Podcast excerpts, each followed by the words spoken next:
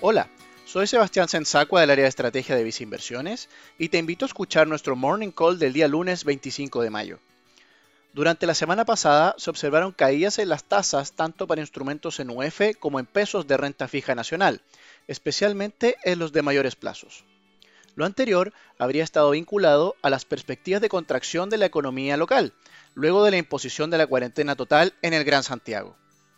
De hecho, nuestras estimaciones apuntan a una caída de un 9% en el PIB del segundo trimestre de 2020. Por otro lado, se ha observado durante las últimas semanas una rotación relevante de fondos por parte de los cotizantes, desde el fondo A de las AFP hacia el fondo E, situación que nos permite inferir de forma implícita una mayor demanda por instrumentos de renta fija nacional por parte de los inversionistas institucionales.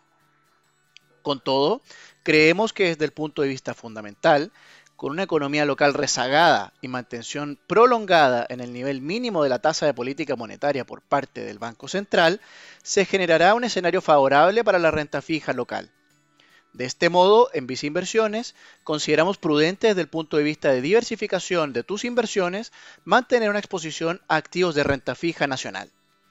Dicha estrategia se encuentra reflejada en nuestra gama de fondos mutuos recomendados para un perfil de inversionista muy conservador, como es el caso de los fondos Vice Renta UF, Vice Renta Pesos y Vice Renta Largo Plazo, o mediante la exposición al fondo a tu medida, Vice Estrategia más conservadora.